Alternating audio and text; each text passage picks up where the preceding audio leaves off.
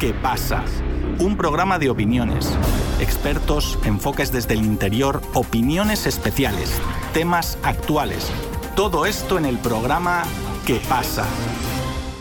La presidenta del Consejo Nacional Electoral de Ecuador, Diana Atamint, reconoció públicamente en una entrevista que los consejeros han recibido amenazas contra su integridad. A menos de dos semanas para las elecciones anticipadas presidenciales y legislativas, estas amenazas forman parte de un contexto violento que sacude a todo el país. El mes pasado fue asesinado el alcalde de Manta, Juan Intriago, y también el candidato asambleísta Rider Sánchez, lo que llevó a que ahora alcaldes, prefectos y candidatos cuenten con protección policial extra. A pesar de las amenazas, el Consejo Nacional Electoral comenzó con la distribución de los paquetes electorales a las provincias amazónicas para garantizar la realización de los comicios el 20 de agosto. Nuestro compañero Sebastián Tapia continúa desde Buenos Aires con más detalles. Muchas gracias, Víctor. La ola de violencia e inseguridad que sacude al Ecuador por parte de bandas delictivas ya está afectando el proceso de elecciones anticipadas. El pueblo ecuatoriano acudirá a las urnas el próximo domingo 20 de agosto para elegir a los miembros de la Asamblea Nacional, disuelta por el proceso de muerte cruzada, y al reemplazante del presidente Guillermo Lazo, quien debe dejar su puesto de manera anticipada. Pero casos de violencia contra autoridades y candidatos resaltan el riesgo de la actividad política en el país. El pasado 23 de julio, el alcalde electo de Manta, Agustín Intriago, fue asesinado a los tiros cuando realizaba una actividad en el barrio 15 de septiembre de esa ciudad. Una semana antes, el candidato asambleísta por Alianza Actuemos, Raider Sánchez, fue asesinado con tres tiros en la parroquia La Unión. En mayo, el alcalde de Durán, Luis Chonillo, salió ileso de un ataque a tiros, pero hubieron otros seis heridos.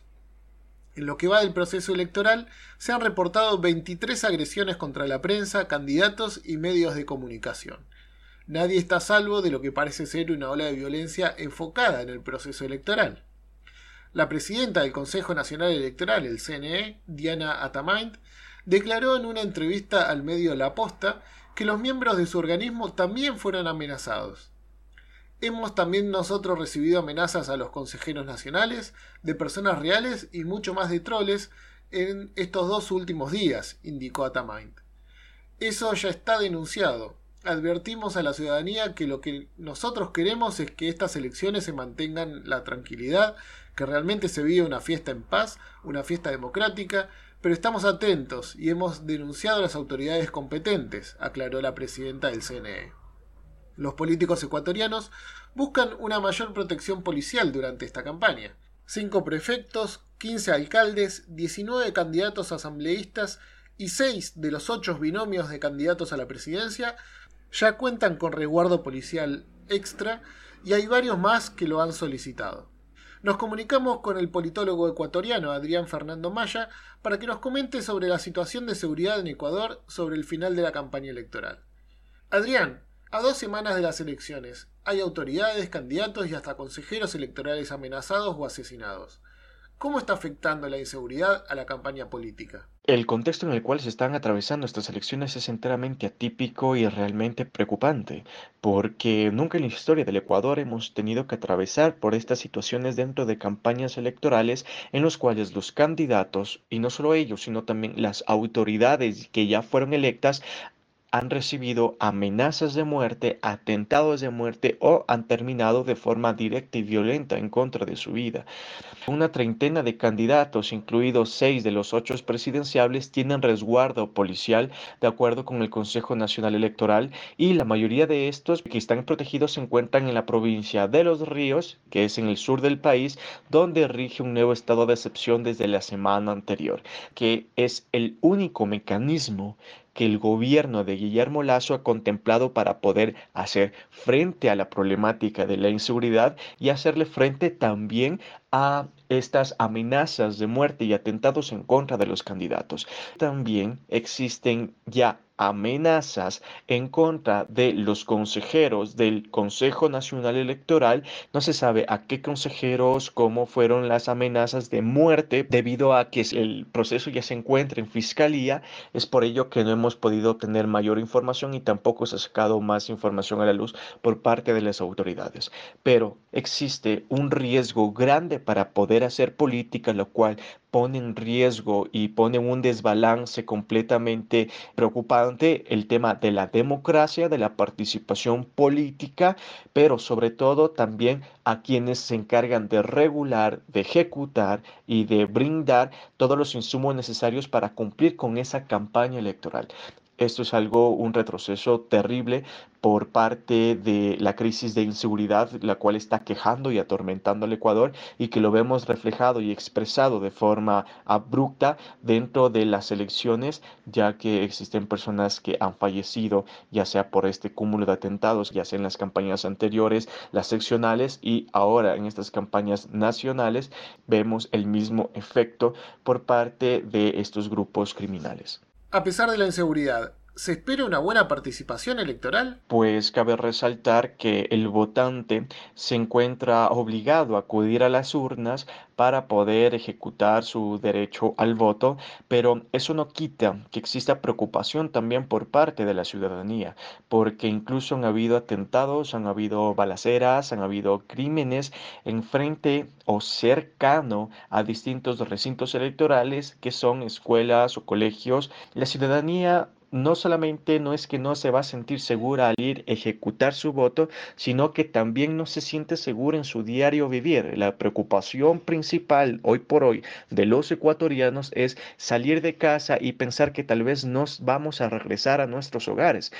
lo cual está generando una limitante para la participación política de estas personas y más que nada para que se empiece a discutir, a proponer temas de real interés y pues respuestas por parte del gobierno han sido enteramente limitadas. Faltando dos semanas, ¿qué dicen las encuestas? ¿Hay algún candidato con posibilidades de ganar en primera vuelta? El carácter atípico de estas elecciones que puso a correr a los distintos partidos políticos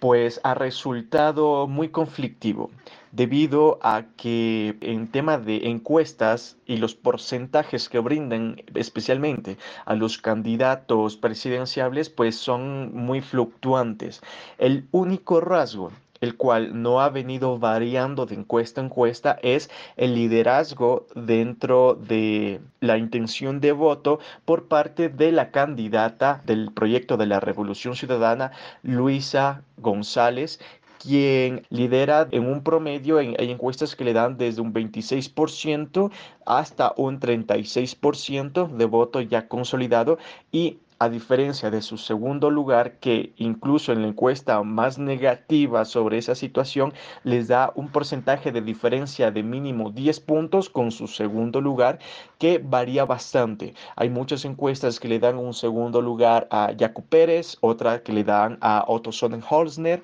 y otras que le dan a Fernando Villavicencio. Entonces, si podemos ubicar dentro del top 5 los candidatos que se encuentran muy presentes en las encuestas, estaríamos hablando de un liderazgo indiscutible por parte de la candidata de la Revolución Ciudadana, seguido por Jaco Pérez, Otto Sonnenhosner, Fernando Villavicencio y Jan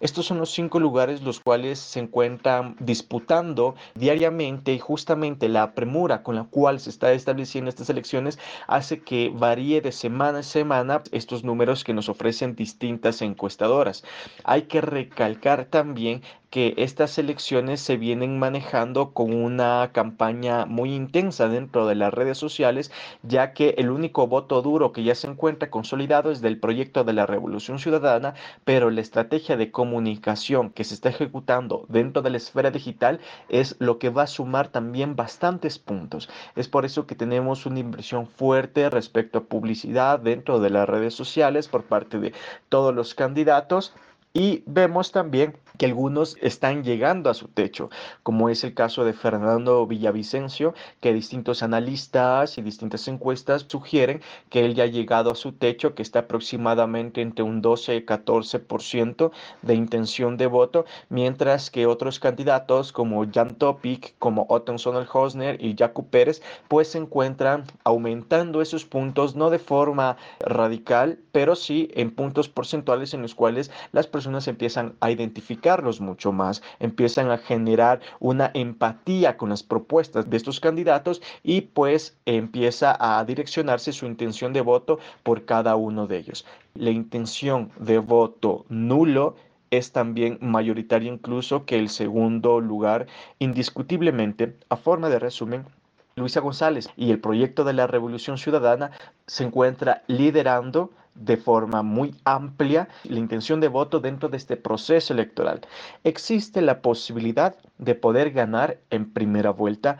pero dentro de estas dos semanas que quedan frente a las elecciones debe haber un gran boom, que ese boom pues lleve todo este soft vote, este voto flotante a direccionarse por la candidata Luisa González para poder ganar en primera vuelta. Pero mientras tanto, hoy por hoy, bajo las lecturas hasta el día de hoy, existe una segunda vuelta, ya que recordemos que las condiciones para ganar en una primera vuelta es que debe haber una diferencia mayor de 10 puntos entre el primero y el segundo lugar y sobrepasar más del 40% del voto el cual ha sido recibido. Todavía nada está dicho, todo es muy fluctuante como les he venido comentando, pero la probabilidad de ganar en una primera vuelta es latente y se encuentra también ya analizándose frente a los escenarios que se han venido construyendo hasta el momento. El aumento de la violencia en las calles ha sido una característica del breve gobierno de Guillermo Lazo.